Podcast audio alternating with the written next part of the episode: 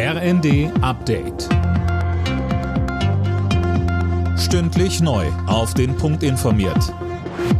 Ich bin Philipp Rösler. Guten Morgen.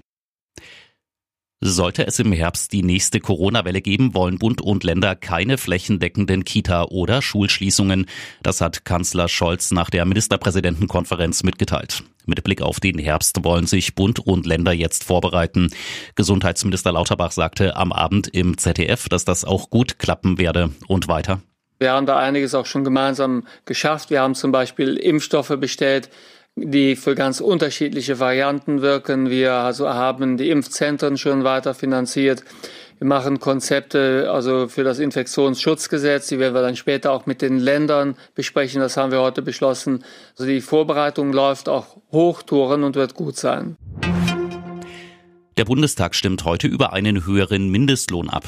Die Bundesregierung will ihn auf 12 Euro pro Stunde anheben.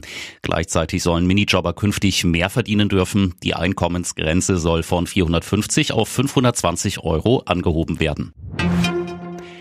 Russland kontrolliert nach 100 Tagen Krieg rund 20 Prozent der Ukraine. Davon geht der ukrainische Präsident Zelensky aus. Deutschlands Außenministerin Baerbock hat der Ukraine unterdessen eine lange Unterstützung zugesagt. Alena Tribold. Wir werden der Ukraine weiter beistehen, solange bis es keine weiteren Butchers mehr gibt, sagte Baerbock in der Bild. Dazu zählen auch Waffenlieferungen, so die Außenministerin. Sie sicherte auch den Partnerstaaten zu, dass Deutschland weiter handelt. Wir werden unsere gemeinsame Sicherheit nie wieder aussitzen, sondern anpacken. Gemeinsam mit unseren Partnern in EU und NATO stellen wir unsere Verteidigung neu auf, so Baerbock. Die Handballer des SC Magdeburg sind zum zweiten Mal deutscher Meister geworden. Die Magdeburger setzten sich im Heimspiel gegen Balingen-Wallstätten mit 31 zu 26 durch und sicherten sich damit vorzeitig den Titel. Alle Nachrichten auf rnd.de